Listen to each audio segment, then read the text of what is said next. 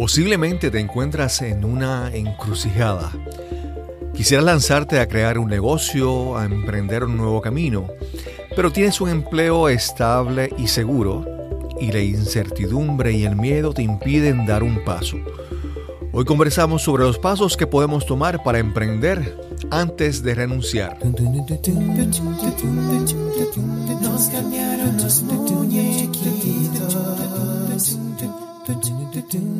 Mi nombre es Cristóbal Colón. Soy un comunicador, un bloguero, un podcaster. Y eso es, nos cambiaron los muñequitos, porque lo único constante en la vida es el cambio. Saludos, te doy la bienvenida a Nos cambiaron los muñequitos. Hoy te presentamos el episodio número 52 y conversamos con Marisa Belvis. Marisa es la anfitriona del exitoso podcast Renuncia Feliz, con el que ayuda a personas que están considerando dar el paso de emprender y renunciar a su empleo actual. Esperamos disfruten esta excelente conversación. Hoy tenemos una conversación aquí en persona. Va a ser muy agradable, muy interesante. Tenemos una compañera podcaster. Ella tiene su podcast Renuncia Feliz. Eh, saludamos hoy a Marisa Belvis. ¿Cómo estás, Marisa? Bien, y tú, encantada, y gracias por la invitación. Qué bueno tenerte aquí. Eh, tu podcast habla sobre, bueno, surge primero de una necesidad tuya, ¿verdad? de, una trayectoria que tú tuviste y en un momento tuviste que hacer un, cambio y de eso, de eso se trata tu podcast, tratar de ayudar a las personas a que están enfrentándose a esa misma situación. Vamos a hablar un poco sobre tu trayectoria, tu origen, eh, cómo, cómo surge Marisa Belvis y Renuncia Feliz. Pues un placer. Esta es la primera vez que hablo así abierta y públicamente de mi historia. Eh, un saludo a tu audiencia. Gracias por estar al otro lado y escucharnos. Eh, honrada de estar aquí en este espacio. Eh, pues empezando por lo básico, soy puertorriqueña, natural del pueblo de Adjuntas, pueblo de la montaña, del café, del gigante dormido. El gigante dormido. Estaba pensando cuál era el, emblema, nombre, sí, el emblema del gigante dormido. fui a nacer a Ponce, pero me crié toda mi vida en Adjuntas, así que básicamente hasta mi escuela superior. Vengo de un hogar eh, donde no tuve modelos de, empresarios o comerciantes, excepto mi abuelo, que tuvo una ferretería frente a la plaza por 30 años. Eh, y pues mi mamá es maestra, mi papá es hijo de comerciantes que heredó negocio y, se dedicó a otras cosas. Eh, y bueno, Salí del pueblo para la Universidad de Puerto Rico, recinto de Río Piedras, realmente con la excusa de irme de casa. Esa historia la he escuchado varias veces. yo quería, no porque no me gustara el pueblo, sino porque sentía que quería volar. O sea, sabía que no tenía acceso desde donde estaba a las oportunidades que soñaba.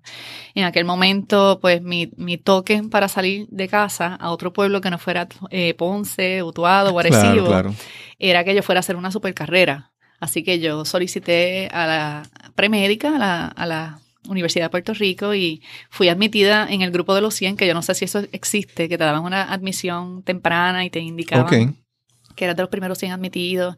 Y con esa admisión fue como mi papá me dejó irme a estudiar a San Juan, eh, yo no, no visitaba con frecuencia San Juan. ¿Tienes más hermanos? Tengo cuatro hermanos más. ¿Y eres la menor? Soy la segunda. Ah, ok, está bien. Soy la segunda, pero en la mayoría de las situaciones familiares soy como la mayor porque todos, todos me consultan para tomar decisiones, cuando hay que hacer algo, a nivel familiar. Eh, yo digo, preguntar al mayor, que él es el que no, Te pregunto porque, porque a veces a, a los padres soltar a, a la nena que se vaya a la ciudad a estudiar es como que un paso fuerte. Sí, fíjate, mi mamá siempre estuvo motivándome a moverme. Mi mamá este, siempre, y todavía hasta el sol de hoy, esa es la que me dice, dale para adelante, tú vas a poder, eh, no sé cómo lo vas a hacer, pero tú tienes lo que se necesita. Papi, papi fue como más este, conservador, eh, pues la realidad, mi familia viene de un background machista, donde las mujeres pues no necesariamente estaba bien visto que te fueras fuera de tu casa hasta que te casaras, eh, o que te fuera sola a vivir en un sitio como San Juan. Yo me acuerdo de mi abuelo, que en paz descanse, que me decía, esas mujeres en la Yupi las violan ahí en el campus. Sí, Esa era forma de él, su estrategia para intimidarme. Y yo decía, bendito abuelo, pero dame un break. Pero no le funcionó la estrategia. No le funcionó. Me dieron, me dieron seis meses para probar. Si yo, si yo regresaba con buenas notas, me dejaban. Así que obviamente regresé con buenas notas. La parte que ellos no supieron fue que yo me cambié. Cuando llegué a la universidad, lo supieron después. Eh, yo sabía, aunque fui muy talentosa en la ciencia durante mi época escolar, eh, yo no vibraba con la industria de las ciencias. A mí me, resultaba interesante leer, aprender, pero yo no me veía como una bata blanca en un laboratorio, no me veía como, como una bata blanca eh, estudiando cuerpos, o sea, no. Claro, claro. Hasta las clases de premédica que tomé, que llegué a tomar, perdón, que llegué a tomar, me parecieron sumamente frías. El tipo de gente que está ahí estudia de una manera, tienen un perfil. Y bueno, me de ahí pues hice el cambio a humanidades. Terminé haciendo un bachillerato en humanidades con concentración en teatro. Sí, había tenido mucha exposición durante mi vida escolar a, todo lo que era escenario.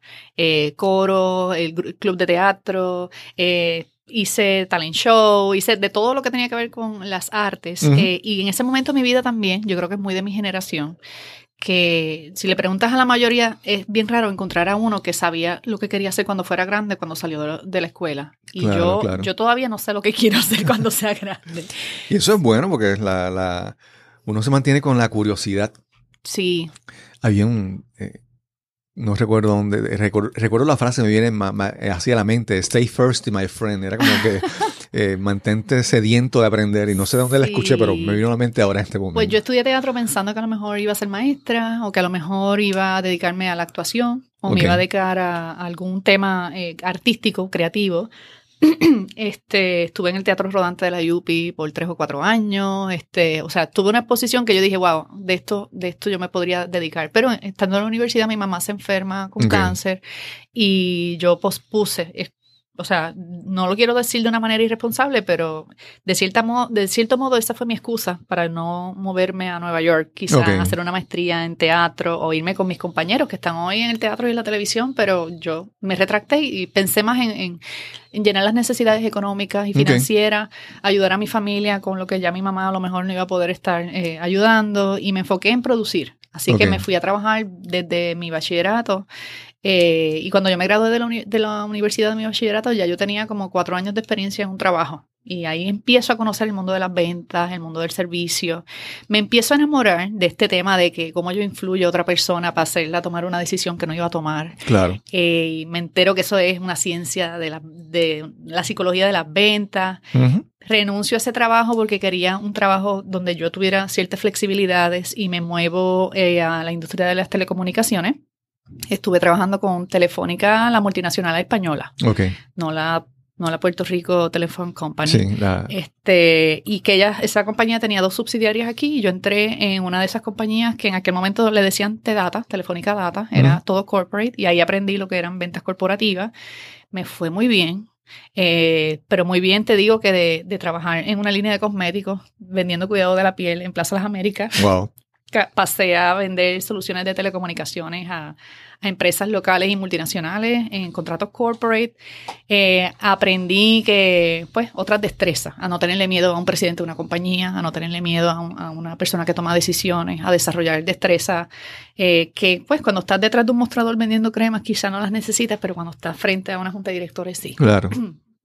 Entonces, ahí me dio el apetito de que, bueno, pues yo estoy haciendo todo esto sin preparación, déjame empezar una maestría y con, la experiencia acumulada que tenía, pues, más mi, bachillerato, pues me admitieron en una maestría en gerencia y comencé a estudiar y me llevó la sorpresa como a los, yo empecé a estudiar en enero, en octubre de ese año me quedo sin empleo.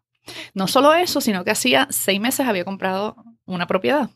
Y no solo eso, como seis meses antes de, de, esa propiedad, pues había, había cambiado mi carro y había comprado un carro más grande, una guagua. Quería tener un carro grande porque yo siempre he sido de montar a toda mi familia en el carro y, vámonos para donde sea.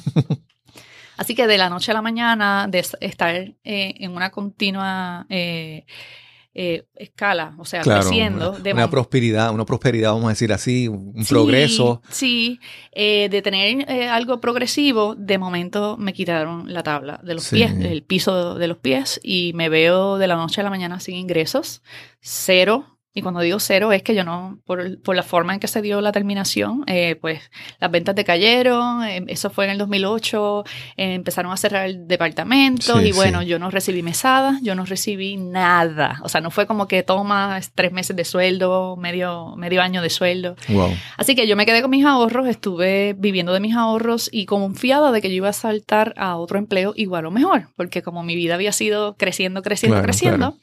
Así que eh, yo no quise soltar los estudios porque había pasado esta situación, así que con préstamo estudiantil completé mi maestría.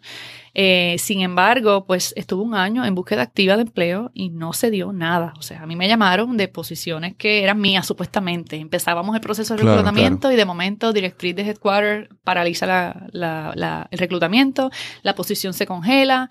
Dos meses después esa compañía se la llevaron de Puerto Rico. O sea, empezó una crisis aquí con el tema de empleo que eh, nos, nos, ha pegado de forma directa o indirecta a, casi todos. Claro, claro. O, nos pasó, o tenemos un familiar, un amigo que fue impactado en esa época.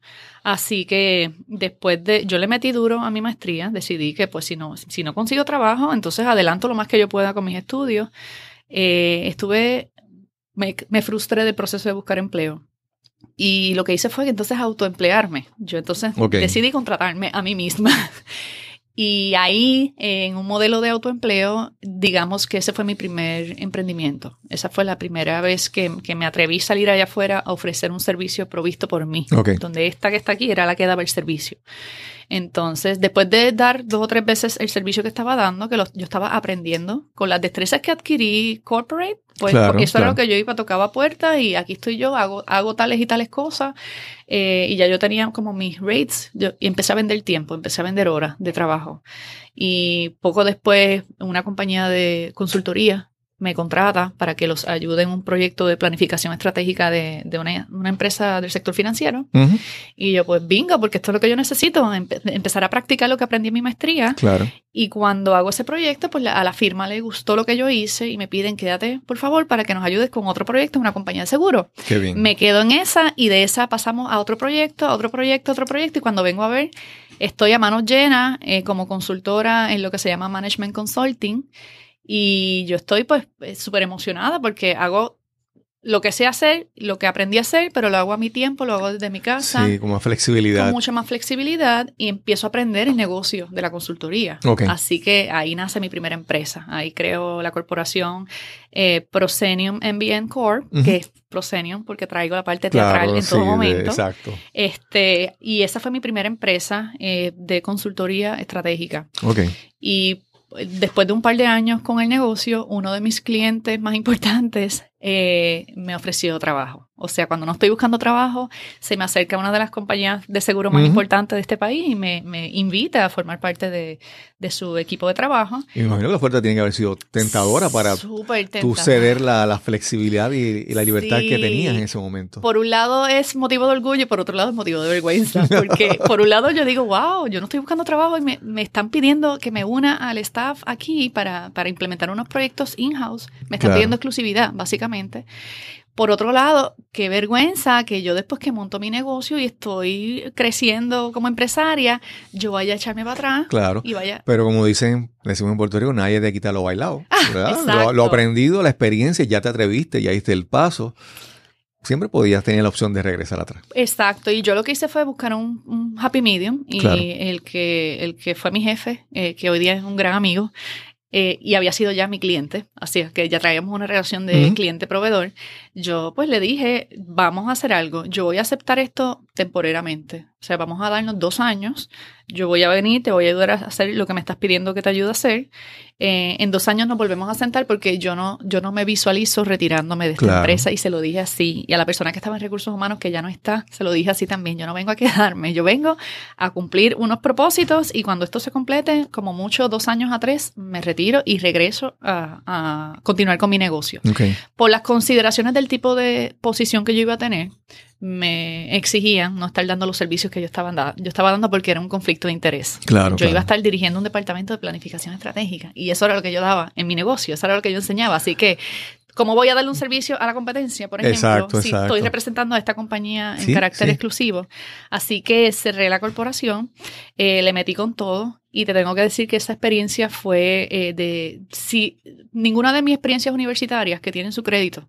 Claro compensa lo que yo aprendí esos años que estuve en esa posición, eh, porque me dieron un poco mano libre para crear. Eh, yo era como una consultora, pero interna. Claro. Entonces había que manejar el cambio, espérate, trae Marisa para acá. ¿Cómo, ¿Cómo lo vamos a hacer? Entonces eh, me inserté en el tema de la gerencia de proyectos, implementé una oficina de proyectos en, en el lugar donde estaba trabajando, que esto fue en la cooperativa de seguros múltiples, y tuve el honor de trabajar con gente maravillosa, gente que todavía el día de hoy son mis amigos y son mis amigas.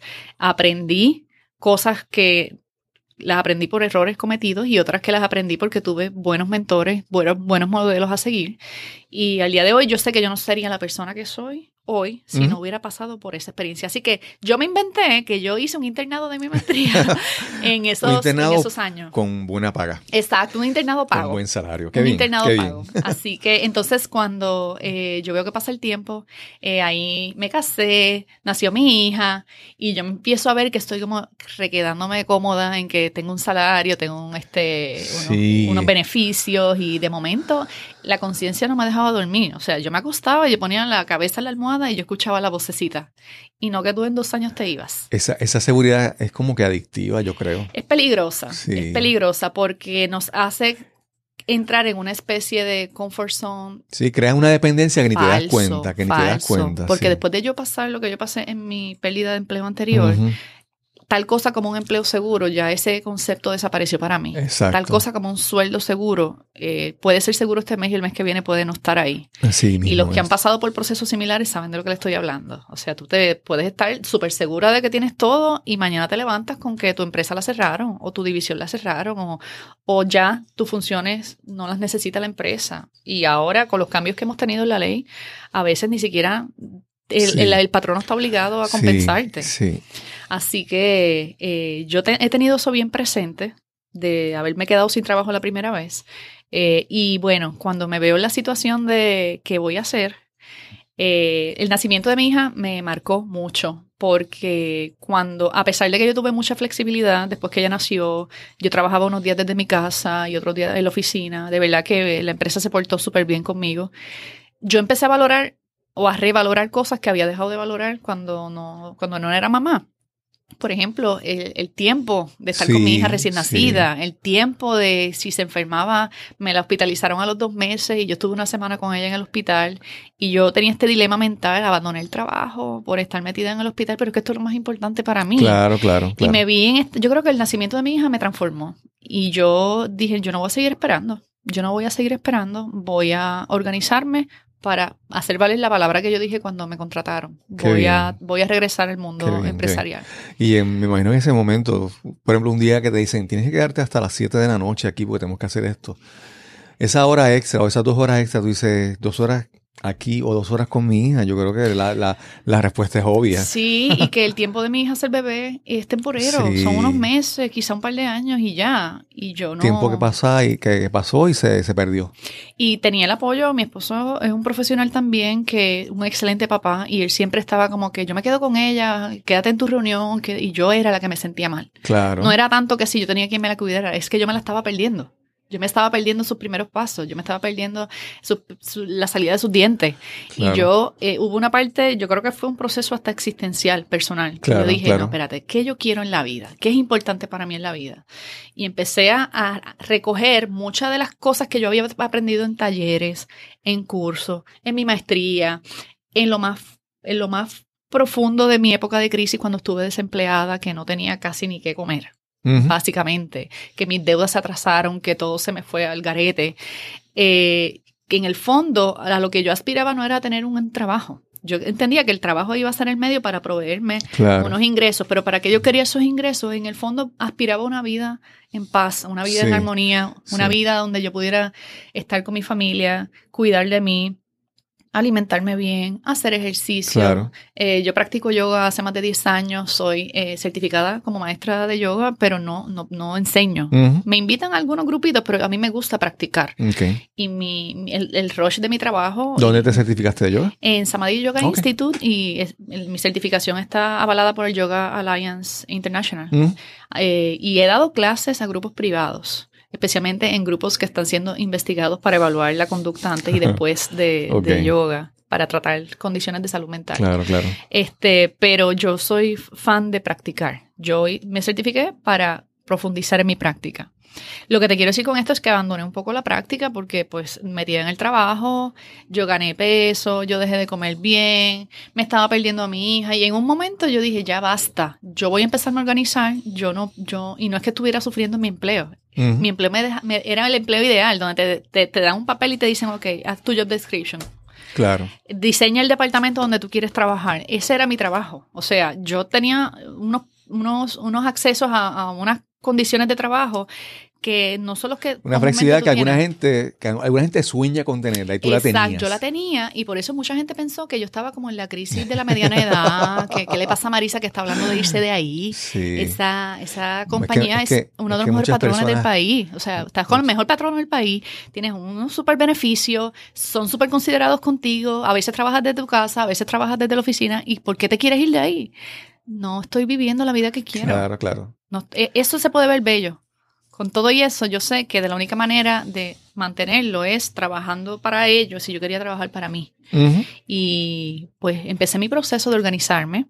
Empecé, hice un plan. Como yo soy muy organizada. Todo bueno, obviamente, tu trabajo era manejo de proyectos, imagínate. Sí, todo el tiempo. Y no te hablo de un business plan, te hablo de un plan personal. Como que yo dije, ok, esto me va a coger un año.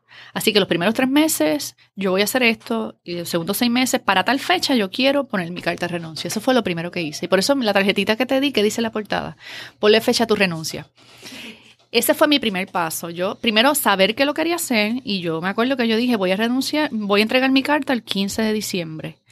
Eh, y yo, cuando algo le pasa al cerebro, cuando tú te pones una fecha para lo que sea, para cualquier cosa, que la, la gente dice que es que el universo conspira. Le respeto el que lo cree así, pero es que el cerebro se empieza a enfocar en cosas que no estaban en tu radar. Cuando tú pones fecha, tú empiezas, ay, me falta tal cosa. Ay, se me acaba el tiempo. Entonces, yo me puse, por ejemplo, el 15 de diciembre como una fecha de renuncia, pero yo, yo sabía que para yo poder renunciar bien, con calma, el 15 de diciembre, yo debía estar por lo menos tres meses con unos ingresos estables que fueran iguales o mayor a mi salario el salario compensación completa, incluyendo beneficios, incluyendo todo lo que yo tenía. Entonces, eh, pues me organicé para empezar mi negocio de consultoría de nuevo, pero lo quería ampliar. Quería hacer otras cosas en adición a la consultoría. Entonces, ahí nace Artemis Strategic Business Solutions, que es mi compañía de consultoría. Y una de las primeras cosas que yo empecé a hacer fue dejarle saber a las personas que iba a renunciar yo empecé a dejar, se lo dije al que era mi jefe, le dije, ¿tú te acuerdas que yo vine con estas condiciones, verdad? Y al principio él me decía, pero no me puedes dejar arrollado en este revolú. Y yo, bueno, yo no te puedo dejar arrollado, lo vamos a hacer bien. Pero yo necesito que sepas que para esta fecha yo voy a renunciar. Todavía no te he entregado la carta oficial, pero prepárate. Se lo hice saber a, mi equipo de trabajo, la gente que trabajaba para mí. Empecé a, a los partners con los que yo había hecho proyectos en el pasado, hasta gente que me dio servicio estando allí.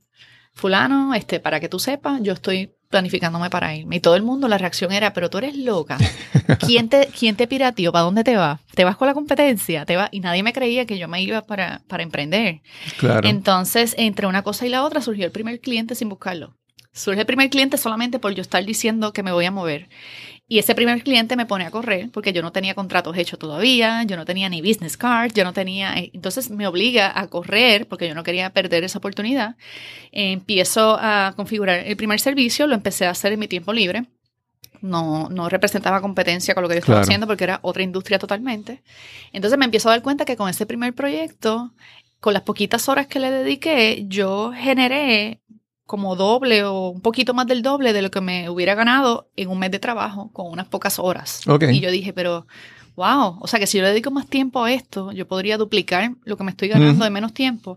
Y una cosa llevó a la otra porque ese cliente me volvió a pedir servicio, de, de, una reunión se da otra reunión, me presentan un tercero, ese tercero quiere que le dé servicios también y cuento algo corto. Eh, ya yo, te, yo tenía que renunciar porque ya no podía hacer mi trabajo. Y era, el, paso lógico. Entonces, cuando yo vi que ya había una estabilidad en términos de lo que representaban los contratos que venían, eh, me planifiqué, renuncié antes del 15 de diciembre. Puse la carta antes del 15 de diciembre. Bueno, eh, yo ya, ya, mi último día de trabajo fue antes de que se acabara el Oye, después la gente diría, pero ¿y tú vas a renunciar el 15 de diciembre? A punto de comenzar las navidades y todo eso. Ay, pero para mí era al revés. Yo decía, yo me ese era tu regalo, ese era tu regalo. Para mí era como que tú sabes cuánto hace que yo no me puedo coger unas navidades relax el mes entero de diciembre con mi bebé, con mi hija. Qué bien. Y todo el mundo, yo no, yo me empecé a dar cuenta que había habido un cambio mental. Eh, y ese es el primer nivel de renuncia en el que nosotros eh, guiamos a las personas. La renuncia empieza con seis niveles de renuncia. La renuncia laboral es tu último paso.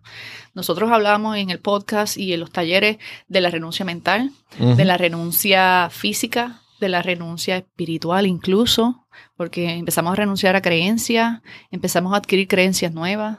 Eh, trabajamos seis niveles de renuncia donde la renuncia laboral es el último paso. Estás escuchando Nos cambiaron los muñequitos. Este es el episodio número 52 y conversamos con Marisa Belvis.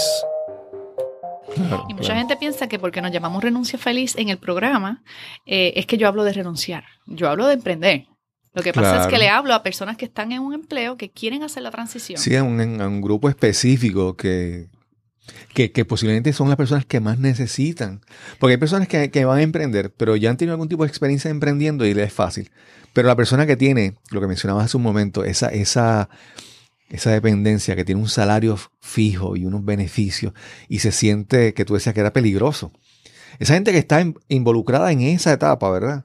Necesita mayor impulso, mayor mentoría, mayor consejo para salir y dar el paso. Y la mayoría está encerrada en un paradigma de que emprender es complicado, de que está reservado para unos pocos. La realidad es que si tú vas por ahí a ver lo que hay disponible, lo primero que te dicen es, lo primero es un plan de negocio. Pues si yo no sé hacer planes de negocio, me quité ya.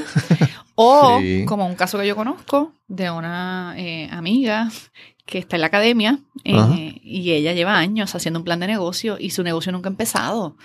Entonces, eh, yo no pasé por nada de eso. Digo, yo tengo unas destrezas de planificación natural porque las llevo, las llevo este, cosechando y, cultivando. Pero yo no me senté a hacer un plan de negocio para entonces buscar y emprender y conseguir el primer cliente. Fue al revés. Cuando yo tuve, cuando yo vi que mi idea vendía, cuando yo vi que lo que yo estaba haciendo ah, llenaba una necesidad allá afuera, empecé yo a decir, espérate, le tengo que poner nombre a esto, me tengo que poner para mi número con, con, con definir exactamente qué es lo que voy a hacer.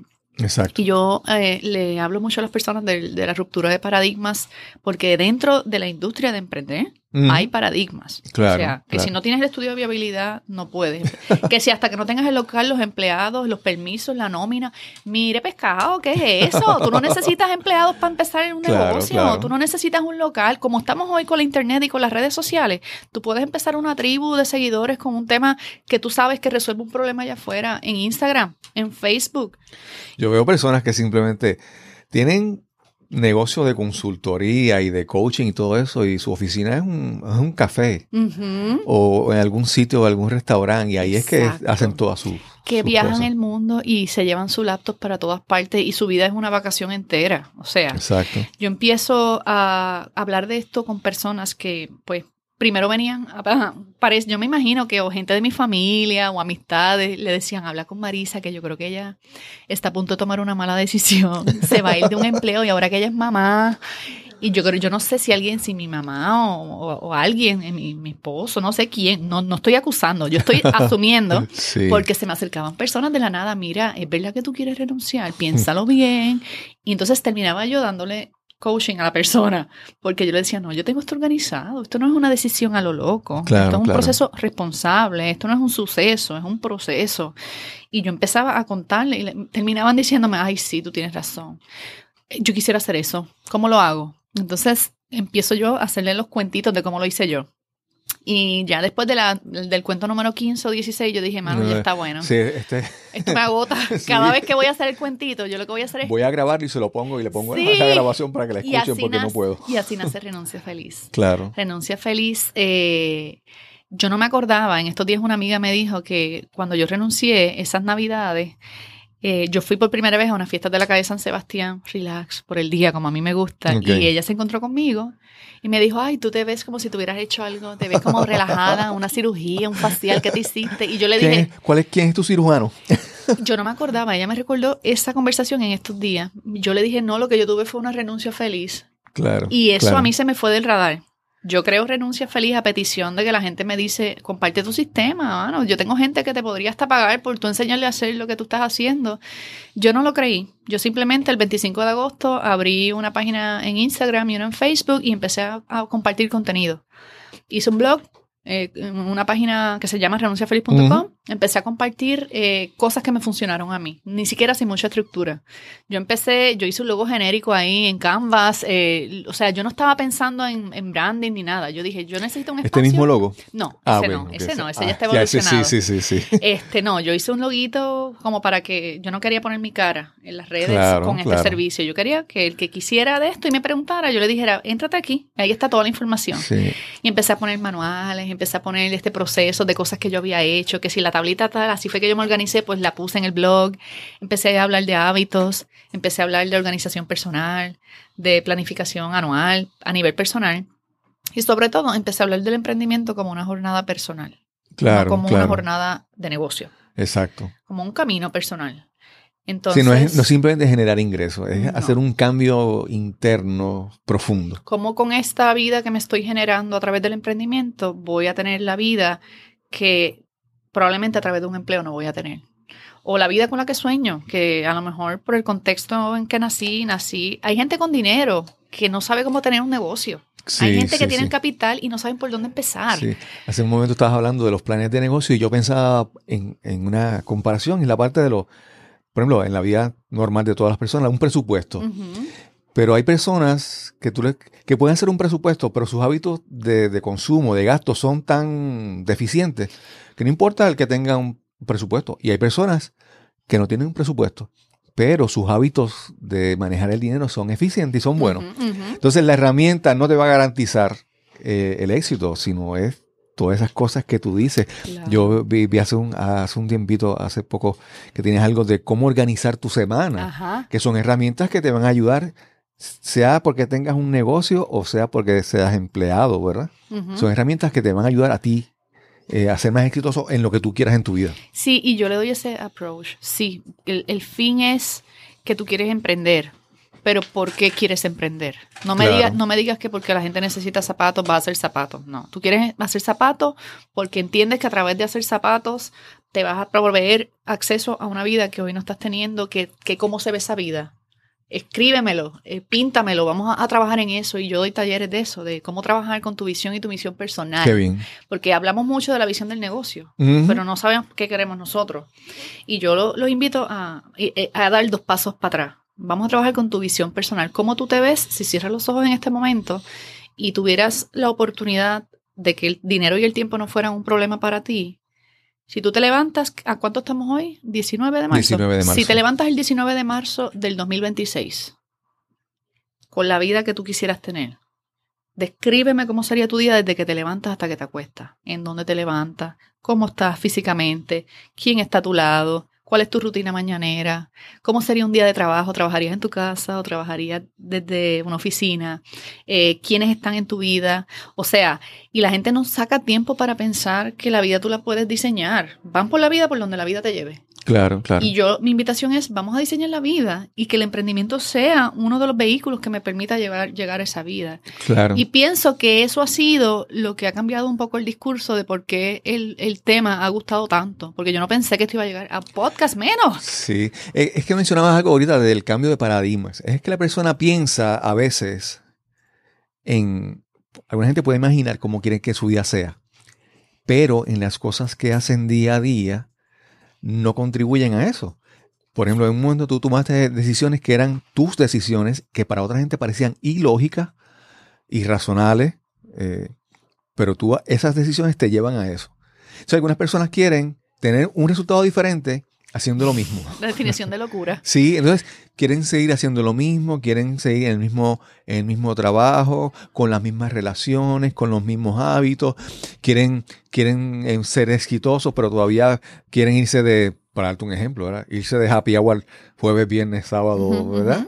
Entonces, hay cosas que tú tienes que cambiar en tu vida para que los resultados sean diferentes. Y yo no los culpo, porque eh, a veces ese es el resultado del sistema en que hemos crecido. Nos han educado para salir a buscar empleo, no nos educan para emprender, a menos que tú estés en una escuela orientada al emprendimiento. Hace unas cuantas semanas me invitaron a una escuela en Cagua, en Cimatec, que tiene un programa de emprendimiento para los jóvenes. yo fui, yo fui a hacer un panel de ver 10, 13 propuestas de, negocios de jóvenes, que ninguna de esas ideas existe en Puerto Rico. O sea, lo que esos muchachos estaban inventando, nadie lo hace en Puerto Rico. Sí, sí, sí. Y a mí me conmovió darme cuenta que sí, hay espacio para el emprendimiento desde que son niños y ahí es donde hay que empezar a sembrar esta semilla. Yo no digo que tener un empleo sea malo. Tú puedes tener la vida que sueñas desde tu empleo. Si eso es lo que tú quieres. Si eso es lo que tú quieres. Yo lo que quiero es que tú tengas la alternativa de escoger y que no tengas que esperar a quedarte un día sin trabajo y tener lo que hacer por supervivencia, como me pasó a mí, o verte en la situación de que me tengo que conformar con un trabajo donde me dicen todo el tiempo lo que tengo que hacer cuando yo no nací para esto. Claro, claro. si tú no vibras con tu empleo o con ser empleado, sepas que hay alternativas. Yo creo que lo importante primero es darse cuenta, darse cuenta de que uno puede decidir.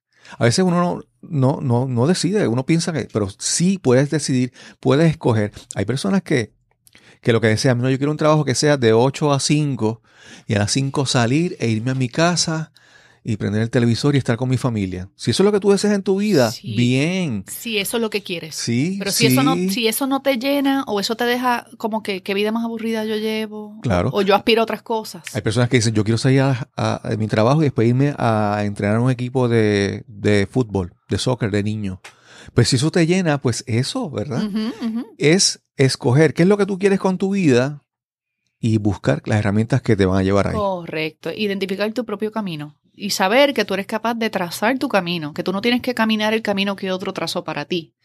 Eh, muchas veces me encuentro, eh, no sé si esto es algo latino o es puertorriqueño, pero esta frase de, pues, eh, yo haré tal cosa el día que me pegue la loto.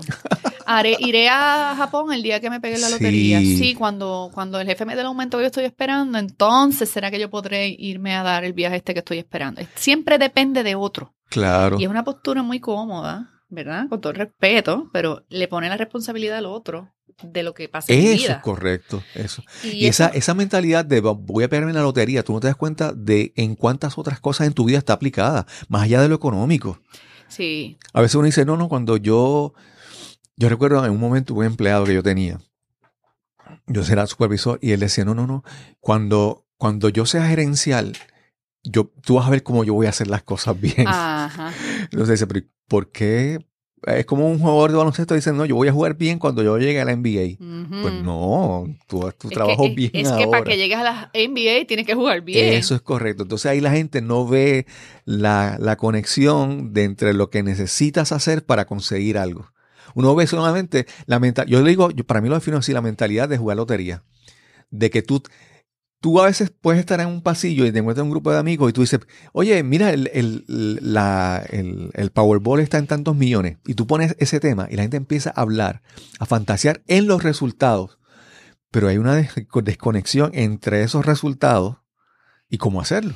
Estamos acostumbrados a eso, a fantasear en el resultado, en fantasear el carro que tendríamos, la casa, todo, el, los viajes que haríamos, pero no estamos acostumbrados a pensar en crear los hábitos, las decisiones que hay que tomar para llegar ahí.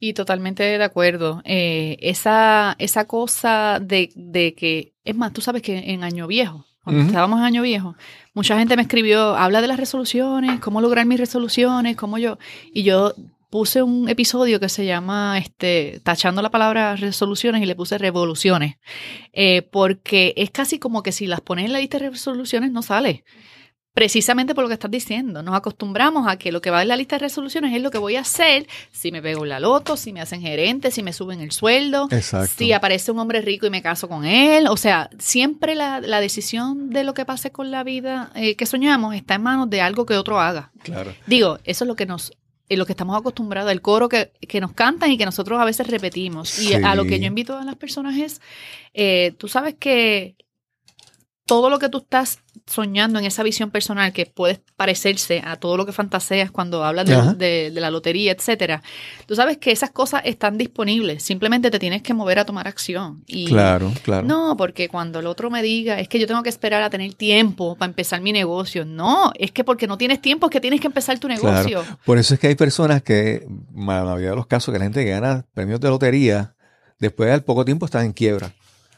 Porque no es el dinero, el resultado, es el proceso que te llevó ahí, que es lo que te transforma. Sí. Una persona que tiene un, que, es pobre antes, si le das 10 millones, la mentalidad de cómo maneja su dinero sigue igual. sí, porque va a gastar el dinero, lo va a hacer sal y, sal y agua. Sí. Este, y hace poco eh, leí como por quinta vez un libro que me gusta mucho que se llama La Semana Laboral de Cuatro Horas de Timothy Ferris. De, Tim Ferris. Y él habla de los nuevos millonarios en ese libro. Y él menciona que el millonario de esta época, eh, a lo que se refiere el adjetivo millonario, es a unas cualidades, no es exclusivamente a dinero. El millonario es aquel que puede viajar en el momento que quiere viajar, que puede eh, escoger cuándo se va de vacaciones o no tener vacaciones porque su vida sea una vacación. Claro. Es dueño de su tiempo, escoge lo que hace con su tiempo y con su dinero, eh, tiene libertad financiera, que no es lo mismo que 300 millones de dólares. O sea, tú puedes tener 300 millones y estar endeudado. Exacto. Libertad financiera es que yo puedo entonces tomar decisiones sin que el dinero sea una limitación para mí. Y, él eh, da ejemplos de cómo es el nuevo millonario de esta época y el, libro habla mucho, que es uno, de mis manuales básicamente, eh, habla mucho de cómo para tú tener acceso a ese estilo de vida donde eres dueño de tu tiempo, tienes libertad financiera, puedes trabajar desde donde sea, tú puedes estar, escoger simplemente trabajar cuatro horas a la semana y hacer el triple de lo que te estás ganando, porque el trabajo no está necesariamente ligado a, si trabajo mucho gano más. Sí, Yo puedo trabajar menos y ganar más. Claro, claro. Entonces, eh, rompe con ese paradigma de que eh, con el tema de, de que el millonario es aquel que tiene carro, que tiene casa, que tiene... Te vas a fijar que incluso hasta los verdaderos millonarios de verdad no son los que andan en los carros más caros. Así mismo eh, de hecho, por eso es que es millonario, porque no anda despilfarrando dinero. Por eso es que tú ves la, esta, esta cultura de los influencers en las redes, que se pone un, un video en YouTube o una foto en Instagram al lado de un Lamborghini o algo así. Porque son las personas que que creen que esa es la verdadera riqueza, riqueza esos símbolos, ¿verdad? hace unos días vi el, documental del Festival Fire, no sé si lo has visto. Pero es, es, una historia de un, de un festival que fue creo en 2014, por ahí algo. Y, y cómo se, ellos construyeron esta promesa de, una, de un fin de semana de, de lujo, de estar con gente hermosa y, y glamorosa. Y fue un fracaso. Y es como cómo venden, lo, cómo todo ese festival se inspiró en esta cultura de, los símbolos de éxito, que no son necesariamente señales reales de éxito. Y es, una gran, una buena, experiencia. Si pueden ver ese documental. Repite lo que lo en Netflix es de, eh, de Fire. Fire es como, como fuego, pero es F-Y-R-E. Fire Festival, no recuerdo el nombre exacto, pero es, la, historia de, de, este festival que, que fue un fracaso que incluso hay personas acusadas y, creo que van, van, a estar encarceladas pronto si no están por fraude. Sí, por fraude. Pero es todo crear una promesa o una imagen de lo que tú quieres proyectar. Y a veces esa imagen no es lo que no es lo que No, y fíjate que muchas veces a diferencia de lo que hemos visto, los que hemos tenido oportunidad de estar en espacios de talleres o aprender de estos temas, yo he estado en espacios donde hablan de crea tu vision board o crea tu... Y es todo basado el carro que quiero tener, la casa que quiero tener.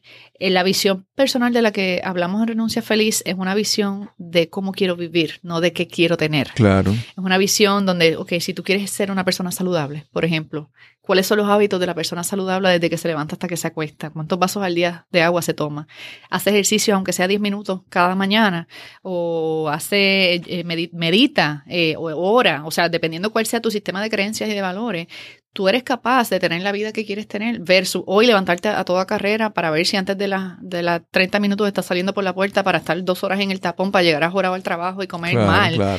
Entonces, lo que, lo que planteamos con la visión personal, que para mí es uno de los pilares para empezar un negocio con conciencia es que tú tengas clara tu visión personal y no es basada en posesiones materiales. Exacto. Es basado en la vida que quieres tener, que es distinto. Sí. Basado en si yo quiero tener una vida. En lo que eres, en lo que haces, en esas cosas que te definen. Lo, que, lo que realmente como persona te hace feliz.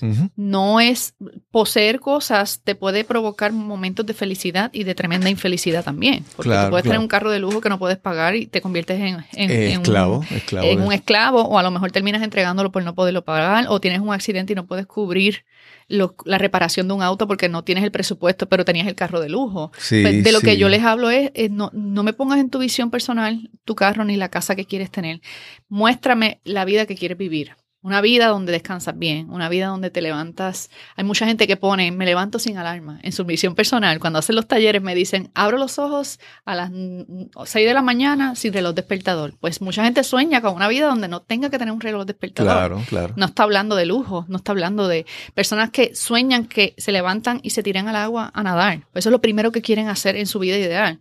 Eso no dice que tú tienes una piscina en tu casa, a lo mejor es que vives cerca del mar. A lo mejor es que tienes otro, otro estilo de vida que te facilita tener acceso a un cuerpo de agua y te levantas a nadar. O, por ejemplo, yo, para mí algo muy importante es levantarme y no tener que meterme a un, a, un tapón, al tráfico de, los carros. Pues si tú quieres evitar el tapón, es más eficiente que en vez de pensar que no te quieres meter en el tapón, qué cosas sí quisieras hacer. A lo mejor es trabajar desde tu casa. Exacto, trabajar desde tu casa o tener un horario diferente para no trabajar con, el, con el tráfico. Exacto. Son cosas que, que realmente, porque te digo, a mí, y te digo el ejemplo del tráfico porque a veces no nos damos cuenta, y tú como maestra de yoga tienes que darte cuenta de, de cómo el tráfico, la congestión vehicular, altera nuestra, nuestra vida, el estrés que nos causa. Uno está eh, a veces en, en, una postura incorrecta en el vehículo, con, con estrés, y tú no te das cuenta del daño que hace eso a tu cuerpo. De hecho, eh, hace como dos semanas hice un episodio solamente del impacto que tiene el estrés en nuestras vidas, porque es un tema que nadie habla, porque el, foco es emprende, gana dinero, pero ¿y tú cómo estás? Y hablo precisamente de, de, cómo el estrés pone nuestro cuerpo como si tuviéramos que correr para que un tigre no nos coja, e, ese reflejo de fight or flight. Estamos bajo, bajo ese nivel de tensión y, y en ese tiempo restringimos la producción de ciertas hormonas o estimulamos la producción de otras hormonas que no las necesitamos en el día a día y eso daña los órganos eso altera todo, todo el funcionamiento eh, físico. Y los invito a explorar la meditación. De hecho, hay una meditación guiada en el podcast. Dura solo cinco minutos y es perfecta para hacerla en el tapón. Qué bien. El, problema es que las personas a veces, un problema similar ahí es que la gente no hace un análisis de cuántas cosas en nuestra vida hay que nos causan estrés y cuántas cosas nos alivian ese estrés.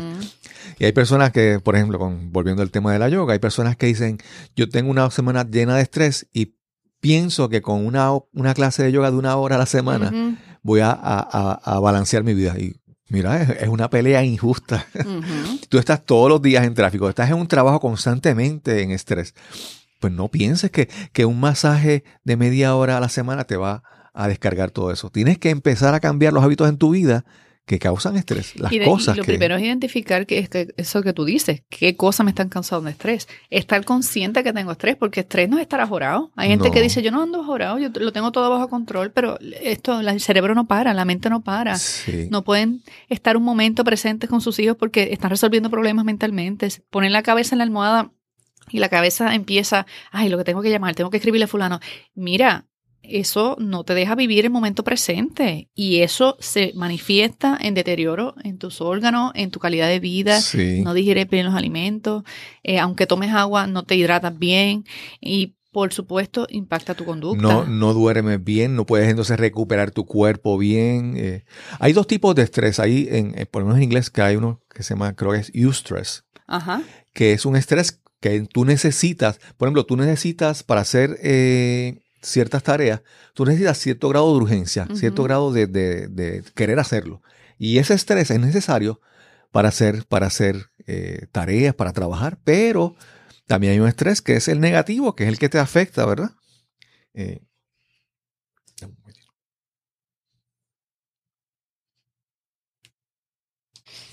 Pues sí, son eh, maneras eh, de manifestar cómo nuestro cuerpo responde a, a, las cosas que queremos hacer o que creemos que necesitamos hacer. A veces estamos agobiados porque creemos que tenemos que hacer eso y si no lo hacemos hoy a tal hora, eso no va a salir.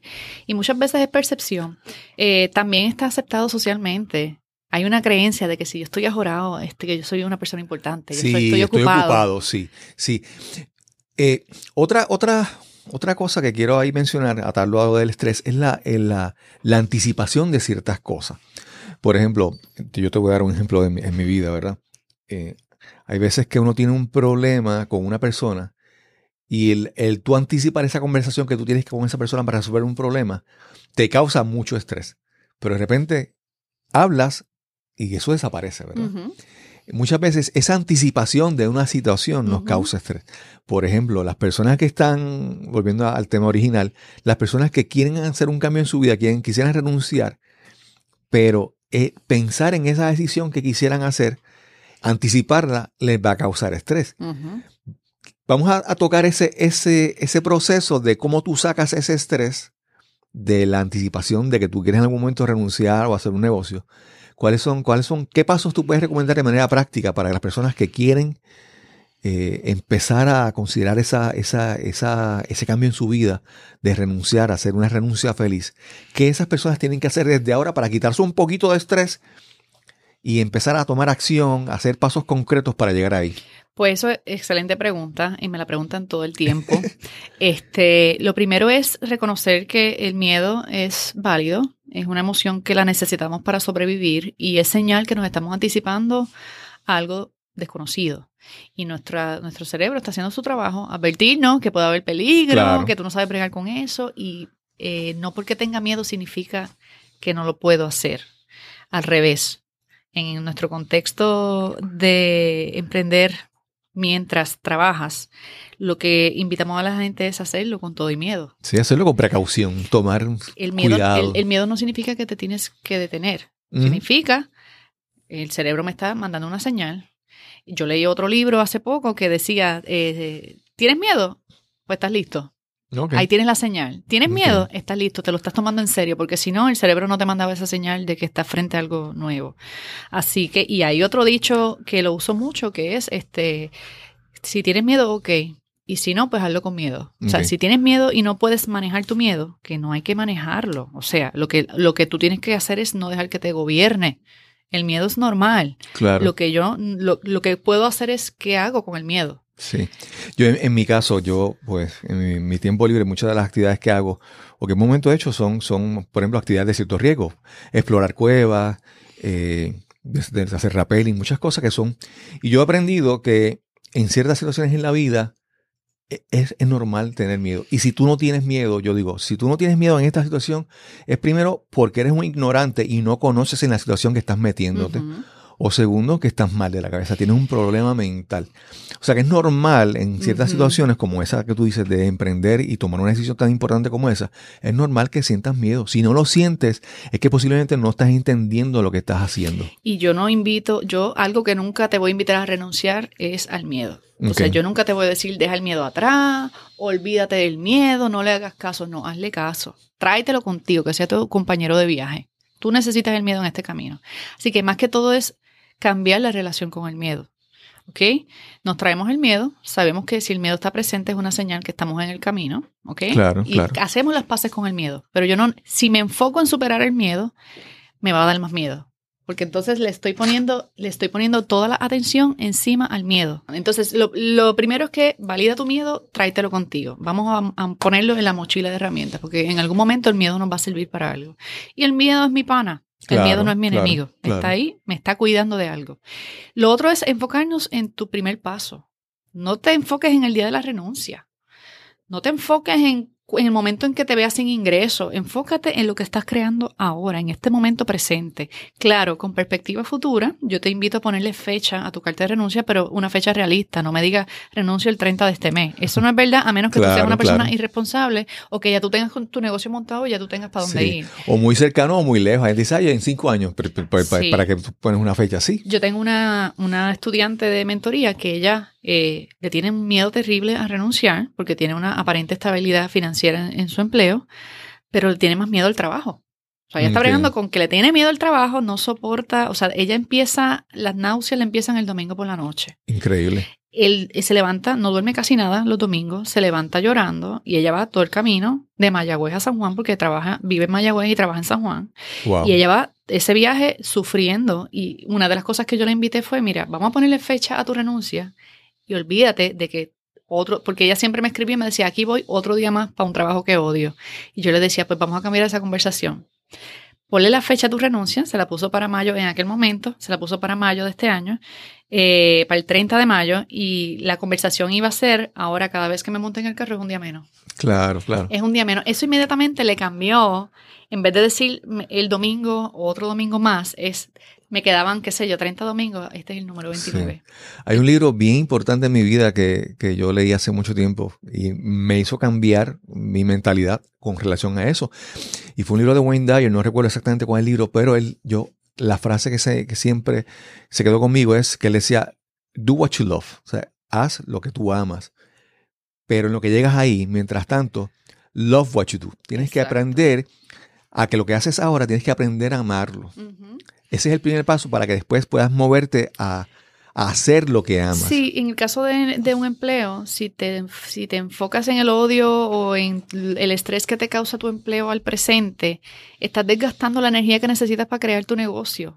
Y no es que ignores que te sientes incómodo en un empleo es que no pongas toda tu atención ahí. Claro. ¿Y cómo lo hacemos? Cambiando la forma en que lo vemos. Por ejemplo, si estás en, no fue mi caso, ¿verdad? Yo no odiaba mi trabajo, pero la mayoría de mis estudiantes sí detestan, no quieren o no soportan al jefe o el trabajo ya les apesta o no les gusta estar en el sitio donde están. Claro.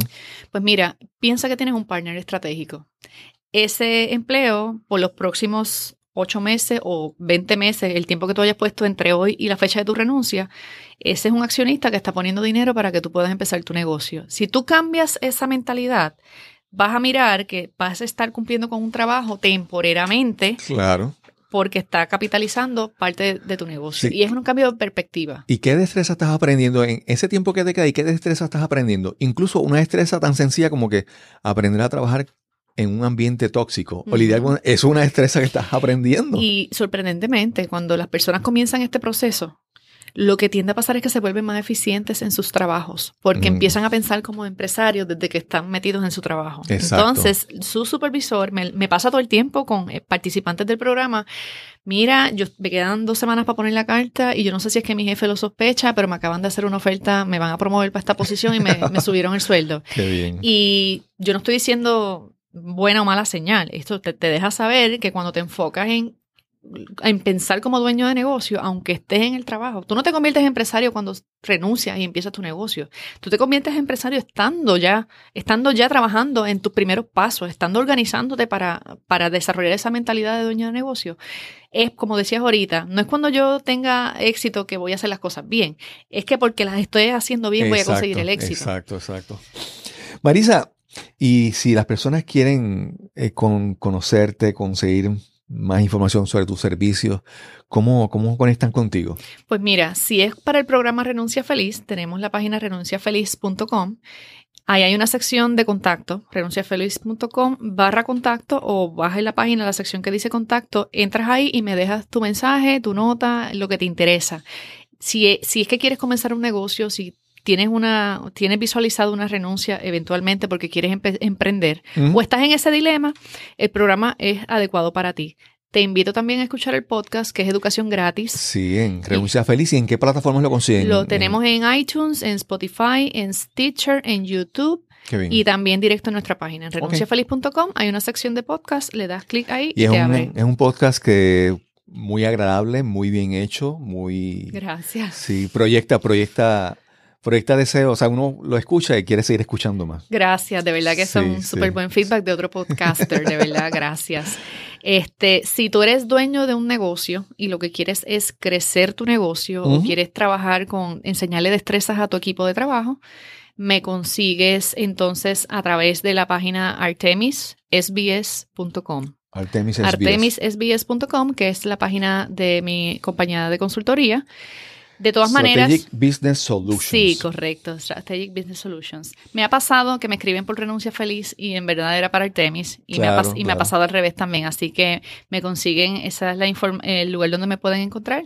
Tenemos un taller el 30 de marzo. No sé cuándo va a salir este episodio. No, este episodio sale lo antes posible. Pues el 30 de marzo tenemos un taller que se llama Año Nuevo, Negocio Nuevo. Qué bien. Lo dimos por primera vez en diciembre, se quedó gente fuera, lo repetimos en enero, se quedó gente fuera y esta es la tercera y última edición. Qué bueno, qué bueno. Así que yo cerré la venta de boletos para el público general, pero si hay alguien interesado de la audiencia tuya, tengo hasta dos espacios que puedo eh, ofrecerlos. Así que me contactan por la página y le damos toda la información.